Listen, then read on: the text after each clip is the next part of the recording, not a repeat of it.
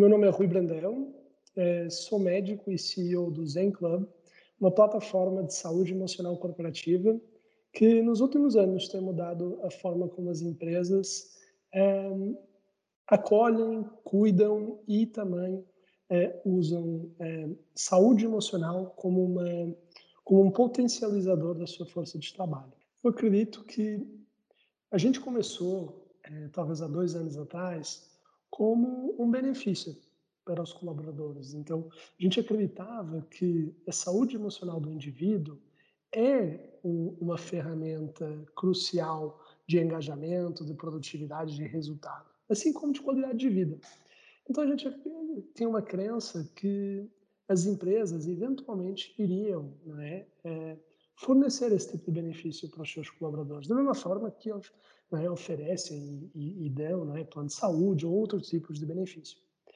É, mas nos últimos, desde o começo de 2020, além de um benefício né, que dá resiliência, dá segurança psicológica, ajuda, portanto, os seus, as pessoas a encontrarem, portanto, formas de superarem os seus desafios, sejam eles é, uma ansiedade, uma depressão, ou também problemas amorosos ou familiares, ou é, questões de coaching mesmo, né, de superação de desafios no trabalho, a gente percebeu que também tínhamos que atuar junto do RH, junto da empresa. Porque não é só o indivíduo que precisa de se desenvolver, também são as culturas organizacionais. Então a gente também trabalha muito próximo das áreas de, de gente e gestão, não só num componente de benefício, mas também num componente de treinamento e desenvolvimento, capacitação de gestão, é, comunicação interna, e dados. Né? No final do dia, a gente também é uma empresa de tecnologia e dados, e a gente fornece, de uma forma completamente anonimizada e populacional, dados que a área de gestão, a liderança, pode usar para desenvolver né, os seus colaboradores. Para uma empresa é, criar uma estratégia né, de, de, saúde emocional, é, geralmente a empresa começa por ações de sensibilização, não é? É, contratar um, um profissional para dar uma, uma palestra, talvez no Setembro Amarelo, ou, portanto, no Janeiro Branco, não é? sobre temáticas relacionadas, portanto, a, a segurança psicológica, a saúde emocional, a, a, saúde mental mesmo. Mas a gente entrou numa fase, num, num, momento onde a gente, onde as empresas têm que investir mais. Esse, esse é o mínimo, assim, esse é o e, e assim, só sensibilizar não é dar todo o ferramental que está disponível para os seus funcionários e para a própria empresa. Então, eu acredito que esse é um primeiro passo, super valorizado, mas esse é só o começo da jornada de uma empresa. Porque a empresa tem que olhar o que, é que eu posso fazer de um ponto de vista cultural, o que, é que eu posso fazer de um ponto de vista de gestão e o que, é que eu posso fazer de um ponto de vista individual. Né? Cultural, eu vou trazer a temática para dentro, abrir espaços de conversa, de vulnerabilidade, de diálogo. Né? É, portanto, eu também vou é, rever, revisitar não é? O, os meus valores culturais, não é? os meus processos de, de, de, de atração de talento. É? Isso é o que uma empresa pode fazer de um ponto de vista cultural. É, que tipo de, dinâmicas é, é, é, que ela cria internamente para passar segurança psicológica, para passar transparência, franqueza, para dar é, conforto aos colaboradores de onde a empresa está, onde é que ela quer chegar, é? para dar chão. As pessoas precisam de chão para produzir. É? Segundo, gestão. É preciso investir no desenvolvimento da gestão, especialmente em tempos de tanta incerteza, trabalho remoto, é, for, formas diferentes de, de atuar, não é? é? Então a gestão precisa de ser sempre desenvolvida. A gente fala muito do futuro do trabalho onde as pessoas vão precisar, portanto, de, de ter resiliência, capacidade de, de, adaptabilidade, lidar com a diversidade. O gestor também precisa disso. E, finalmente, os colaboradores. Então, além dessas capacitações, desses treinamentos, é também dar, portanto, benefícios e recursos onde a pessoa possa desenvolver, uh, uh, portanto, a, a, sua saúde e a sua resiliência.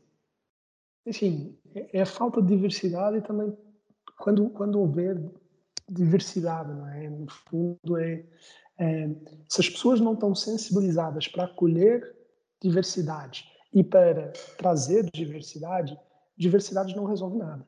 Porque se você está numa empresa pouco diversa, não é? você não está falando com todos os interlocutores que você quer, você não está tendo todas as ideias que você poderia ter, todas as perspectivas, não é? Você não está contribuindo assim para falar é, com o Brasil. O Brasil é um país hiperdiverso, é?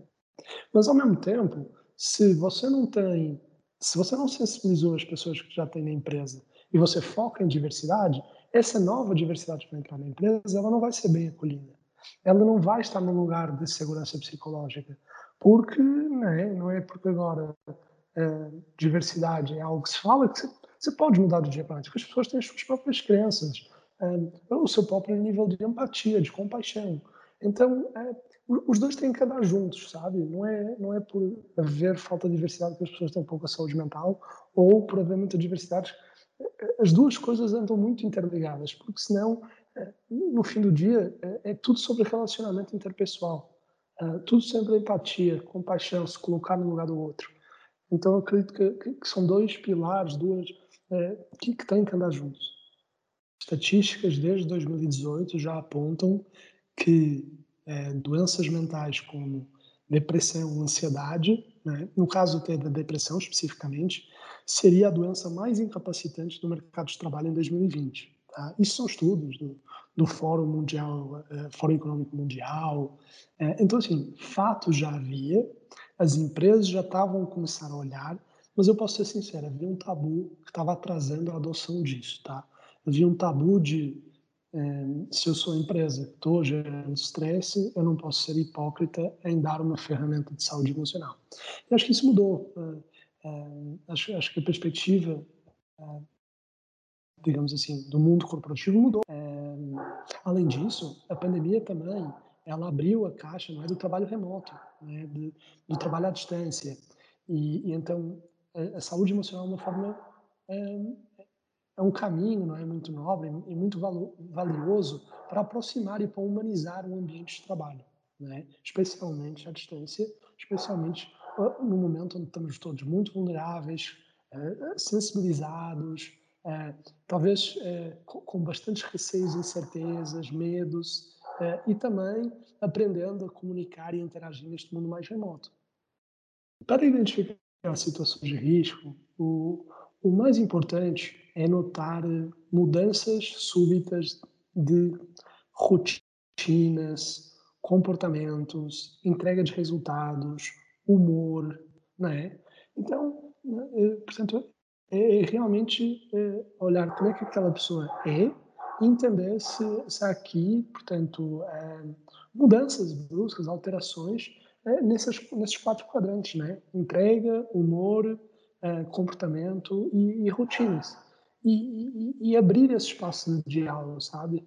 É, é, é preciso, a gente precisa de, a gente não pode ter medo de abrir certas, certas conversas, tá? Eu acho que, que é aí que também uma, uma plataforma como o Zen Club ajuda muito a gestão, que é, é, eu posso abrir uma conversa onde eu vejo sinais, onde talvez um colaborador meu está muito ansioso, ou, portanto, pode ter ali alguma questão familiar ou pessoal, e, e, e eu posso abrir esse espaço de conversa com, com, com a colaboradora ou colaboradora, e, e eu não ser o resolvedor disso, mas ser o, o, a pessoa que vai encaminhar, vai conseguir direcionar para um especialista em saúde mental, né? para um especialista em questões familiares, em questões amorosas, né? em questões de ansiedade. Então, acho que essa, dar esse respaldo também à gestão é super relevante. A gestão ou qualquer pessoa na organização, né? Onde a gente é, se permite mais né? abrir, portanto, né? essa, essa roda de diálogo que é tão importante. Tudo depende dos relacionamentos né, e da forma de agir das pessoas numa organização. E você pode ver isso, de novo, ao nível, portanto, de pares, ao nível de indivíduo com o gestor e ao nível cultural. Né? É, é natural que haja, que haja pessoas com, com receio, com medo, ainda é um tema que, que começa a quebrar essas barreiras do tabu, mas é óbvio que você só se vai abrir em ambientes onde você tem confiança. Né? Então, isso é algo muito importante, essa, essa relação de confiança que a empresa cria com as pessoas, que o gestor cria com os seus times e que as pessoas dentro de um time criam entre si. Você nunca vai ter vulnerabilidade e, e, e abertura se não houver esse componente de, de confiança, sinceridade, escuta ativa, né? É, então, é, é, mais sobre pessoas é, do que qualquer outra coisa. Eu vou ser sincero, eu não sei se gosto tanto é, do, do termo felicidade, né? Existe também outro tipo de posições que está surgindo bastante, que é, portanto, o chefe de bem-estar, o Chief Wellbeing Officer. Um, eu prefiro isso, porque eu acho que felicidade é um, é um estado do momento, não é perpétuo. Você não está sempre feliz. Né? É, então eu acredito mais em, em, em olhar para o ser humano de uma forma integral, de que qual é a estrutura que ele precisa né, para estar confiante, conectado com a missão, é, ter o ferramental para produzir, é? E aí eu acho que, portanto, é, well-being ou bem-estar faz, faz mais é mais, portanto, adequado. É, até porque eu acho que realmente é, é, é, dando esse chão, essa estrutura, que a pessoa pode progredir, né? ela pode se desenvolver e evoluir.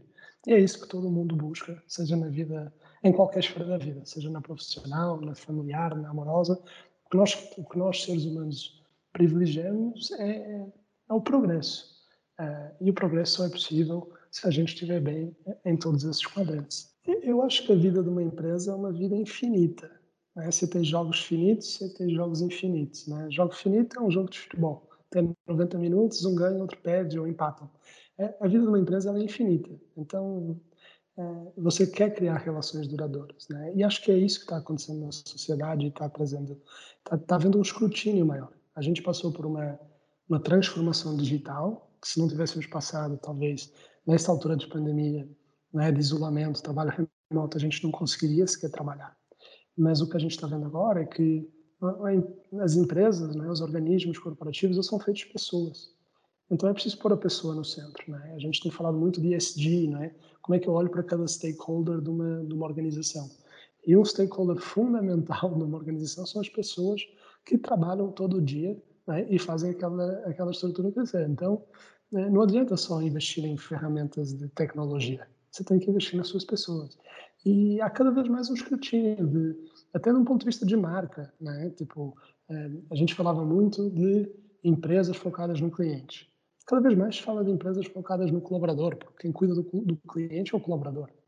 Então a gente tem que pôr as pessoas no centro da equação e qualquer investimento que você faça em pessoas é um investimento com retorno. É, muito obrigado pelo convite de compartilhar um pouquinho vai, de um tema que me é tão próximo, que eu gosto tanto de, de, de trocar. É, e se tiverem alguma dúvida, algum, algum questionamento, quiserem falar com, com o nosso time para levar mais saúde emocional para as suas empresas, por favor, vejam o nosso LinkedIn, tá?